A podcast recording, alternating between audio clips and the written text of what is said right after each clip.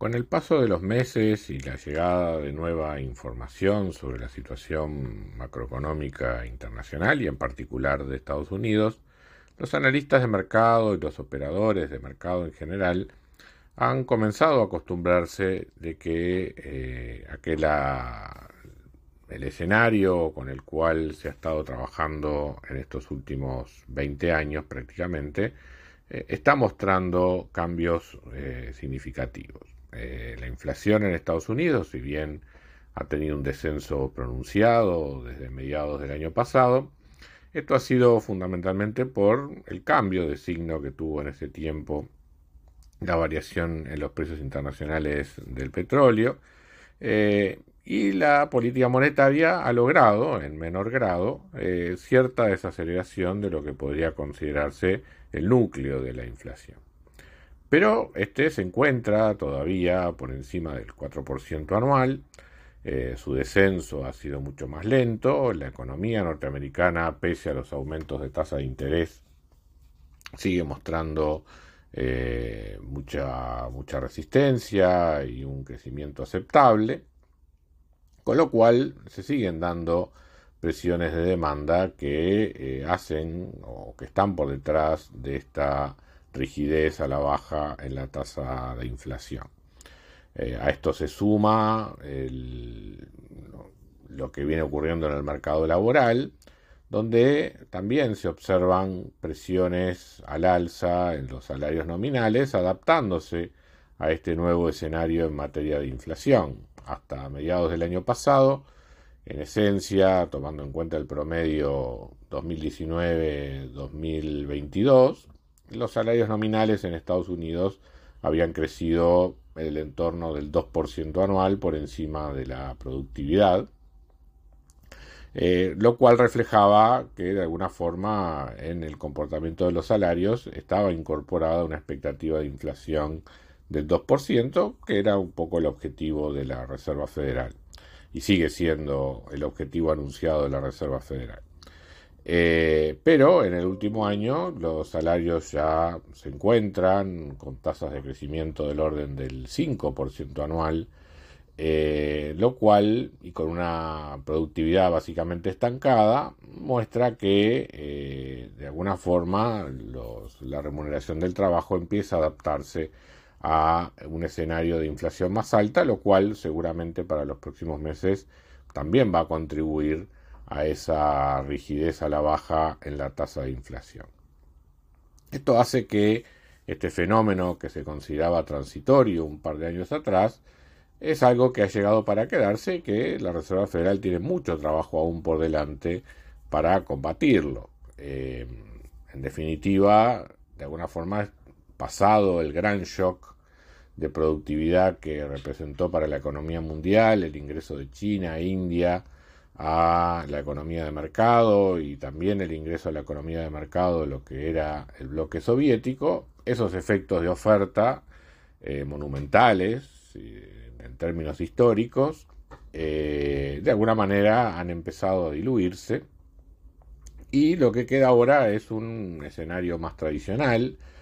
si se quiere, más parecido, aunque con menos intensidad, de lo que vivió la economía mundial en los años 80 o sea, un escenario de inflación con tasas de interés sustancialmente mayores a las que hemos visto en estos últimos años, no solo en términos nominales, sino también en términos reales.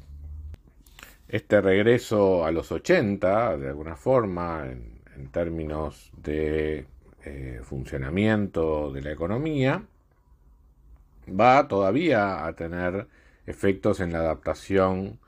por parte de los distintos agentes económicos eh, a una realidad sobre la cual no estaban acostumbrados. O sea, hace unos meses atrás hablar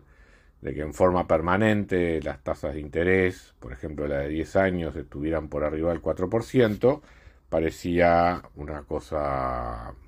extraña, pero gradualmente eh, la, la, curva de rendimientos en Estados Unidos se ha ido moviendo justamente hacia, hacia niveles de tasa de interés donde las tasas de largo plazo ya comienzan a permanecer en forma más sostenida por encima del 4% anual. Como hemos dicho en otros informes, para nosotros la, la, tasa de interés neutral debería ser bastante más alta de lo que ha sido en estos últimos tiempos, precisamente reflejando un crecimiento potencial de la economía norteamericana en torno al 1,8% anual y más el objetivo de inflación de 2 nos daría una tasa de interés que nominal que no debería ser menor al 4% anual, en lo que tiene que ver con la tasa de corto plazo. El mercado todavía le cuesta eh, o le va a ser difícil adaptarse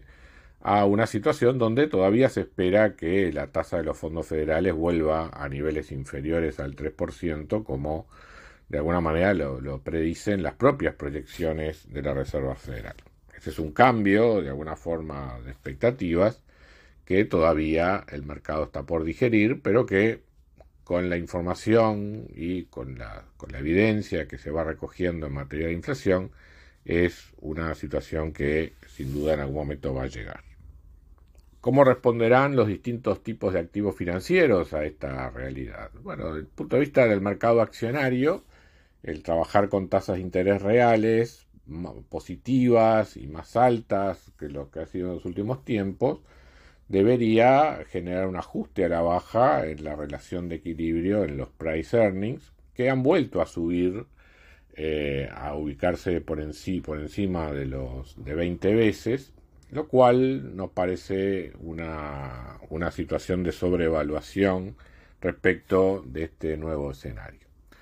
Pero de todas maneras, en términos nominales, a mediano plazo, las acciones son de alguna forma, o han mostrado ser a lo largo de la historia, un refugio eficaz contra la inflación. Y si la inflación es un fenómeno que ha llegado para quedarse por un buen tiempo,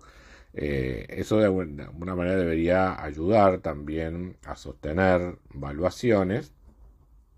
y, de, y que con crecimiento nominal de las ganancias,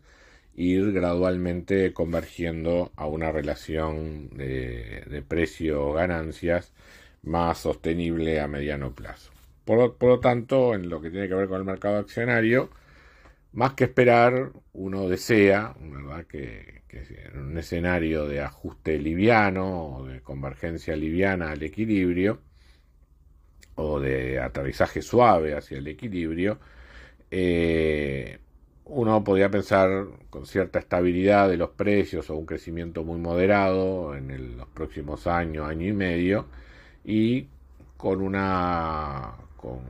con, valores del ratio de precios a ganancias bajando justamente en función del crecimiento de las ganancias en este periodo. En cuanto a la renta fija, el escenario es un poco más complicado porque eh, de alguna manera hay que terminar de ajustar en las, en las valuaciones el hecho de que las tasas de interés, no solo las de corto plazo, sino también las de largo plazo, sean más altas de manera permanente. De allí que sigamos con nuestra tesitura de eh, defender una, una estrategia en la cual la duración corta debería seguir siendo un elemento predominante en los portafolios de renta fija. En definitiva, mientras vamos esperando a cómo el mercado se va adaptando a esta nueva realidad macroeconómica, tratemos de también encontrar la mejor forma de sacar provecho de ella. Al fin y al cabo, los años 80 también tuvieron cosas buenas.